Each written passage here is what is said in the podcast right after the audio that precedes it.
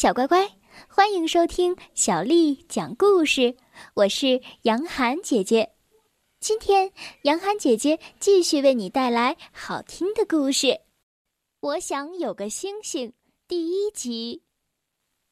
太阳快下山了，小鸡们抓紧时间在睡前疯玩儿，滑滑梯、荡秋千、踢球、游泳，嘻嘻哈哈，叽叽喳喳。这是一天中最热闹的时候。哦，今天到此为止了，孩子们，快点回去睡觉。卡梅拉扯开嗓门命令大家。小鸡们很不情愿地往回走。快快快！我都看见狐狸闪光的牙齿了。三十七，三十八。三十九，卡梅拉仔细的数着，三十九，啊，怎么少一个？又是那个淘气包，卡梅利多，你在哪儿？赶紧回来，小心狐狸吃了你！哼，我才不怕呢！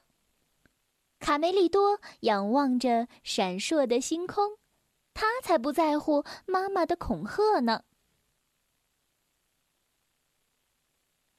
哇哦！一颗流星，流星！瞧，一颗美丽的小星星坠落在灌木丛里了。我来了，宝贝！卡梅利多欢呼着奔过去，想凑近了瞧一瞧。自从他从蛋里钻出来，就梦想着这一天。哦，我的天哪！他正一动不动的。躺在沙滩上呢，卡梅利多抑制不住内心的激动，轻轻地走过去。可怜的星星，看来这趟旅行把你累坏了。他轻轻地抚摸着星星。奇怪，原来星星这么软，还有一股鱼腥味儿。我找到星星了，这是我生命中最美好的一天。他抱着星星，欢天喜地的跑去告诉老朋友佩罗这个难以置信的好消息。哈哈哈！就是这个吗？一颗从天上坠落的流星！佩罗放声大笑。我可怜的卡梅利多，这只是一只海星。而且已经不太新鲜了。哎呀，好臭呀！真傻。知道吗，我的小家伙，星星是不存在的。我得给你解释一下。事实上，每当夜晚来临，地球就被一个巨大的黑色的漏勺盖起来了。那些星星只是从漏勺的小洞里透出来的光，懂吗？我的小傻瓜，呵呵。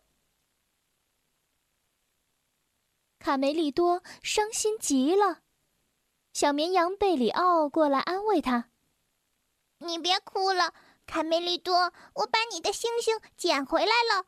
告诉你一个秘密，我有一个朋友伽利略先生，他和你一样，每天晚上都在看星星呢。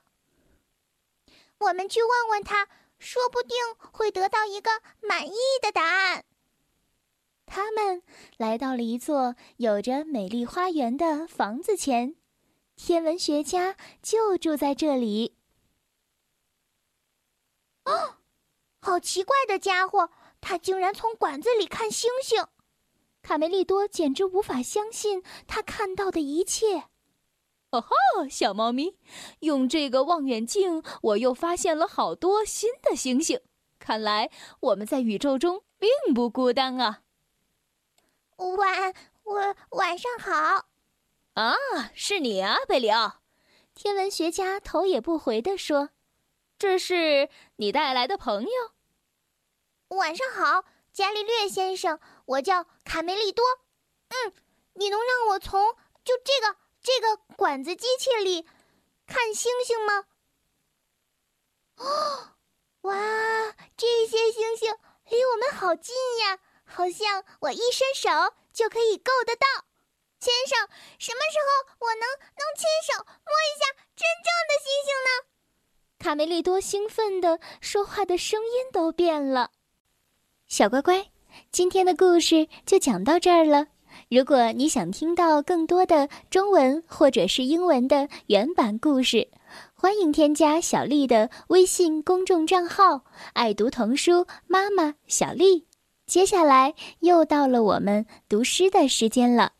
今天为你读的这首诗是于谦写的《石灰吟》。石灰吟，于谦。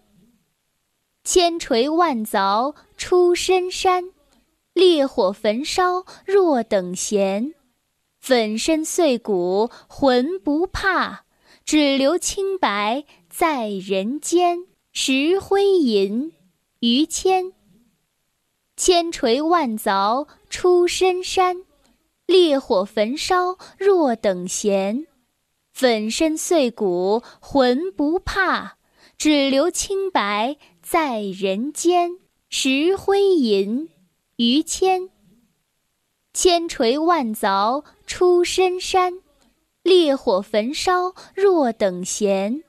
粉身碎骨浑不怕，只留清白在人间。